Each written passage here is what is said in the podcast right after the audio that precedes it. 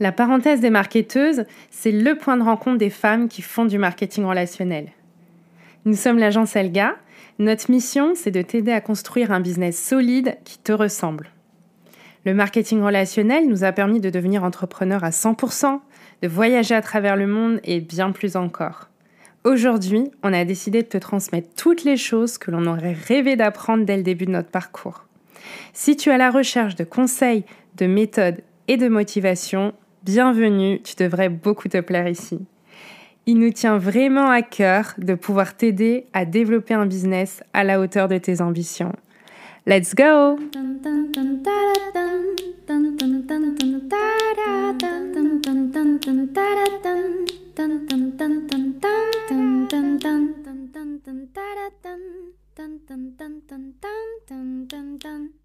Hello à toi et bienvenue dans un nouvel épisode de la parenthèse des marketeuses, toujours dans notre session Back to Business. Et c'est fou parce que nous sommes déjà à mi-parcours et euh, bah, ça passe super vite. J'espère que tu arrives à passer à l'action et puis j'espère que tu arrives à tenir pour aller au bout de tes objectifs euh, de cette rentrée de ce mois. Aujourd'hui, on va traiter une nouvelle question. Alors cette question, c'est une fois qu'on a déjà fait une, une première vente, comment faire pour fidéliser mes clientes, comment faire pour pouvoir vendre de nouveau. Alors, avant de développer ce qui concerne les stratégies de fidélisation, parce qu'on va parler de fidélisation client, c'est important de comprendre la différence entre l'acquisition de clients et la fidélisation de clients. C'est vraiment deux parties qui sont importantes dans ton business, mais qui vont représenter deux aspects différents au niveau du parcours client. La première chose, donc l'acquisition de cliente, ça, ça va être la première étape du processus de développement de ton activité. J'irais même que c'est la base. Client égale chiffre d'affaires égale commission. Et par la suite, on va étendre ça sur notre réseau. Donc il va falloir trouver des nouvelles personnes qui vont être intéressées ben, par les produits que tu vends, des personnes qui ont besoin de ces produits. L'acquisition client, ça va être le fait d'élargir ton réseau en attirant des nouvelles personnes qui vont vouloir donc consommer pardon, tes produits. Et cette étape, c'est une étape qui va demander plus d'énergie parce que c'est nouveau. Donc quand c'est nouveau, on doit mettre un petit peu plus d'énergie. Quand on démarre quoi que ce soit, il y a toujours euh, plus d'énergie qui va être demandée, de la communication, créer de la confiance, prendre le temps, etc. Et puis fidéliser derrière, etc. Donc cette étape-là, ça va être une étape qui va te demander un peu plus d'énergie. Dans un second temps, on va avoir, enfin après, on va avoir la fidélisation des clientes. Donc la fidélisation des clientes, c'est la phase où toi, tu vas consolider les relations avec les personnes qui ont déjà acheté tes produits. Et l'objectif, c'est de faire en sorte bah, que ces personnes, elles continuent à acheter tes produits. Donc cette étape, cette phase de fidélisation, elle va se concentrer sur la construction de relations solides avec les clients que tu as. Et tu vas faire en sorte de créer une expérience qui va les inciter à revenir. Le fait de fidéliser tes clientes, ça va te permettre de gagner de l'énergie, ça va te permettre de gagner du temps et de l'argent, puisque, en règle générale, une cliente fidèle, elle a tendance à dépenser plus avec le temps, elle a, parce qu'elle va avoir confiance et parce que bah, elle va avoir moins de freins. Elle a déjà acheté chez toi, elle a moins de freins. Et puis pour toi, c'est vraiment une économie d'énergie. Quand on fait du marketing de réseau, on a tous les mois l'idée de, se dire voilà, il va falloir que je, fasse mes points, j'ai besoin de vendre combien, etc. Et c'est vrai que quand on a des personnes qui consomment régulièrement, bah, il n'y a pas beaucoup de choses à faire et que ça aide énormément. Une des plus grandes erreurs, et on la voit trop souvent, c'est de penser que fidéliser ses clients se passe uniquement après la vente et que, fidéliser, ses clientes, c'est se dire Coucou Madame Intel, oh ça fait longtemps. Et puis on va se poser la question Mais comment est-ce que je vais revenir? Alors tu vas te créer une petite technique pour aller l'approcher, etc. Eh bien sache que un vendeur professionnel, une vendeuse professionnelle ne pense pas comme ça. Alors pas du tout. Euh, je pense, même que la question elle se pose même pas. Le job, enfin une grosse partie du job, bien sûr. Après il va y avoir toutes sortes de techniques pour pouvoir euh, euh, entretenir le lien. Mais le job, là où tu marques le coup, eh bien en fait c'est avant et pendant la vente. Et oui. Et tu verras que le fait de te concentrer sur l'avant et le pendant, enfin de mettre vraiment le paquet à ce moment-là, bah, ce sera beaucoup plus facile euh, pour toi que de devoir penser uniquement à comment je reviens à la charge après. Il y a plusieurs choses que tu peux mettre en place et qui vont t'aider à fidéliser tes clientes. La première chose, ça va être de donner un service de qualité. Donc assure-toi que tes clientes, elles reçoivent toujours un excellent service. Donc toi, tu vas faire en sorte de répondre rapidement à leurs questions, répondre à leurs préoccupations, si elles ont des interrogations, les rassurer, etc. Euh, leur prouver, leur montrer bah, que tu les apprécies, tu vas les traiter avec respect, tu vas les traiter de façon professionnelle. Ça, c'est hyper important. Tu vas aussi personnaliser. Alors ça, mais qu'est-ce que c'est important? Personnaliser l'expérience client, comprendre les besoins de chaque personne. Et pour personnaliser, on ne peut pas faire dans la méthode type. C'est pas possible. On ne peut pas avoir euh, ces questions euh, euh, toutes prêtes, etc. et ensuite juste répéter comme ça. Apprendre, avoir une structure. Oui, je dirais surtout au début, ça va aider, mais après, il va falloir travailler sur soi pour pouvoir creuser, poser les bonnes questions, s'adapter à la personne que l'on a en face de soi. C'est ça, une bonne vendeuse, c'est est un, peu être capable d'être ce caméléon. N'hésite pas par rapport à tes clientes à leur faire des recommandations de produits euh, qui seront personnalisés par rapport à leur type, enfin par, selon leurs besoins et ce que tu vends, qui seront euh, personnalisés par rapport à leurs préférences, leurs besoins. Cette cliente, elle doit se sentir unique. Et ça, ça fera vraiment euh, la différence. Et ensuite, bah là viendra le suivi de la vente. En fait, la vente, ce n'est pas la fin d'une relation. Donc il ne faut pas la, voir comme une fin. Et souvent, on la voit comme une fin. La vente, c'est le début. C'est le début d'une relation qui se crée entre toi et ce qui était auparavant ton prospect. Donc fais un suivi après chaque achat. Essaye de t'assurer que la cliente elle est satisfaite de tes produits, euh, de tes conseils. Vérifie qu'elle se souvient comment bien utiliser euh, tes produits parce que euh, un produit qui est mal utilisé, mais du coup, c'est un résultat qui est moindre et c'est pas ce que tu veux. N'hésite pas aussi à lui expliquer et à mettre en avant le programme de euh, fidélité, le programme de récompense que ta société propose. Si ta société propose un programme de fidélité, qui a des il y a du parrainage, qui a des petits cadeaux, etc., eh bien, il ne faut pas hésiter à l'utiliser. Les programmes de fidélité, ils sont trop peu mise en valeur dans le marketing de réseau, alors que les clientes, elles aiment ça. C'est vraiment euh, le, fait de pouvoir euh, bah, se sentir euh, reconnu, reconnu et récompensé par rapport à son achat. Donc n'hésite vraiment pas à éplucher le programme de fidélité, à bien le comprendre et ensuite à le mettre en avant même si c'est euh, gratuit, par exemple, tu proposes un programme, c'est-à-dire qu'elle va s'engager sur quelque chose, ou peu, peu importe hein, la façon dont ça va fonctionner, mais en soi, c'est un programme qui est gratuit, eh bien, tu dois le vendre. Les choses qui sont gratuites, si on veut leur donner de la valeur, on doit les présenter de la même façon que quelque chose que l'on va vendre et que l'on va vendre très cher, par exemple. Donc vraiment, creuse le sujet pour ensuite pouvoir le mettre en avant. Ensuite, il va y avoir le fait de chouchouter. Chouchouter ses clientes, c'est selon moi la carte la plus forte. Il y a quelques années, euh, j'ai travaillé chez Sephora. J'en ai fait plusieurs, mais là, euh, celui dont je te parle, c'est un Sephora qui se trouvait dans une grande gare parisienne. Et euh, fidéliser des clients dans une gare, c'est vraiment pas facile, crois-moi, parce que tu travailles dans une gare complètement différemment. Une gare, c'est être pressé. Donc tout est en accéléré, etc. Les gens, ils ont un train à prendre. Donc euh, et puis parfois, c'est des trains de grande ligne, etc. Donc c'est vraiment une, approche qui est différente. Euh, c'est différent que quand tu travailles, par exemple, en centre commercial ou dans une rue marchande, où ça va être beaucoup plus cool, euh, où tu vas vraiment prendre le temps, etc. Eh bien, j'avais réussi à fidéliser mes clientes en les chouchoutant. En les chouchoutant, en leur posant un maximum de questions ouvertes. Ces questions ouvertes, ça me permettait d'avoir des cartes pour pouvoir apprendre à les connaître, les complimenter, alors toujours de façon sincère, hein, bien entendu. Hein.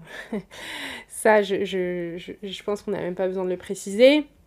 Leur partager des astuces, leur partager même personnellement mes derniers achats, euh, les écouter, les parfumer, leur faire une retouche par exemple si j'avais une cliente qui, qui partait là, qui était un petit peu pressée, etc. Et je voyais qu'elle brillait un peu. Et ben, tac, tu lui mets un petit peu de poudre. Euh, c'est tout bête, mais ça change tout. Et elle est trop contente.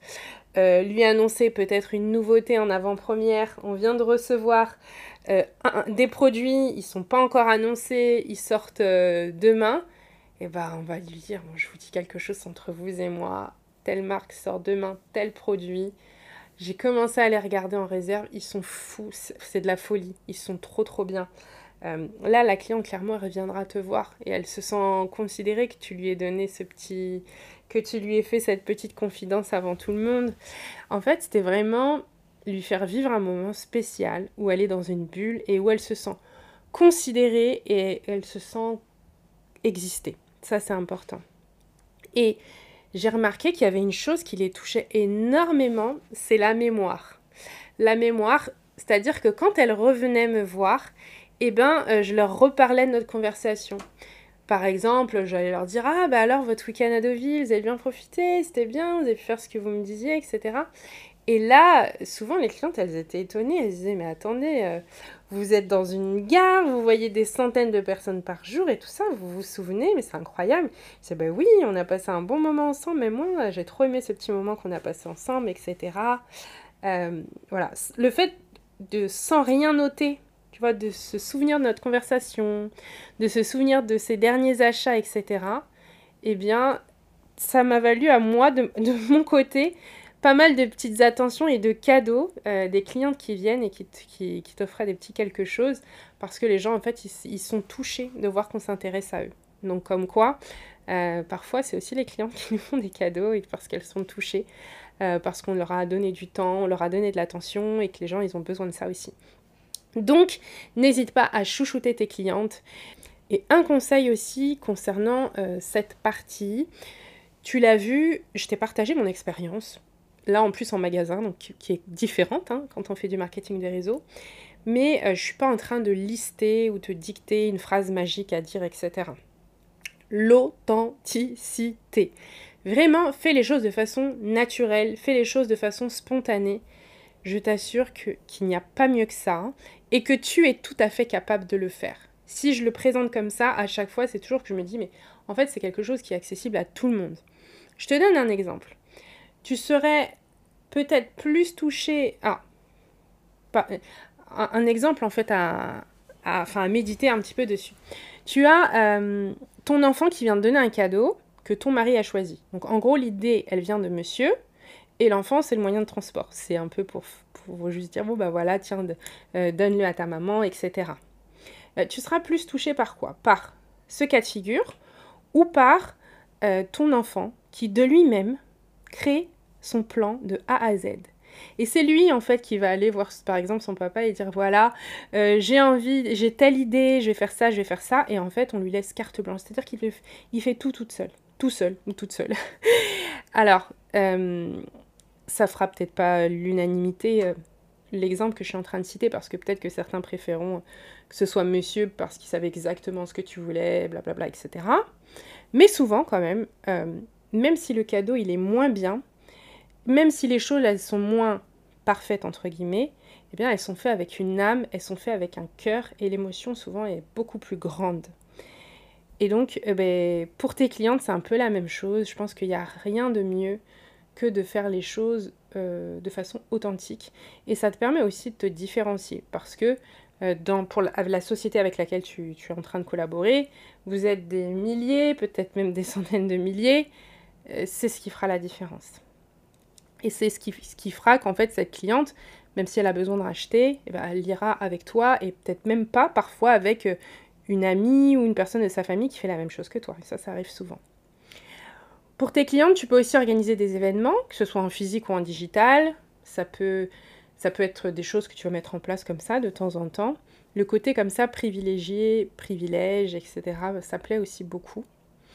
N'hésite pas aussi à utiliser les feedbacks. Il faut vraiment encourager tes clientes à euh, te donner leurs ressentis, te donner leurs commentaires, leurs avis sur les produits qu'elles ont consommés. Toi, ça va te permettre de pouvoir après améliorer tes services derrière. Et pour finir, on va voir quelques erreurs à éviter dans ta stratégie de fidélisation client. La première, ça va être d'ignorer les commentaires et les réclamations. Ça se passe mal, j'ai un commentaire négatif, j'ai une cliente qui est pas contente, et ben, du coup, euh, je euh, j'évite le truc, je, l'ignore, etc. Le fait d'ignorer, et ben, ça va augmenter son mécontentement. C'est important de rester pro jusqu'au bout, même s'il y a un service client, mais de montrer que je suis là, que j'écoute, que j'entends, que je comprends le problème et que je vais m'investir pour trouver une solution. D'ailleurs, euh, bah, du coup, ça peut être rattrapable. Hein. On peut avoir quelqu'un qui n'est pas forcément content et le fait de bien rattraper les choses qui va reconsommer. C'est tout à fait possible. La deuxième erreur, bah, ça va être le manque de personnalisation. Ça va être le fait de, de traiter, de considérer toutes les clientes de la même façon.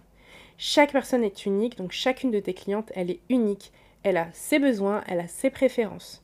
Et c'est vrai que si tu ignores ça, eh bien ça peut euh, entraîner une perte de fidélité par rapport à tes clients.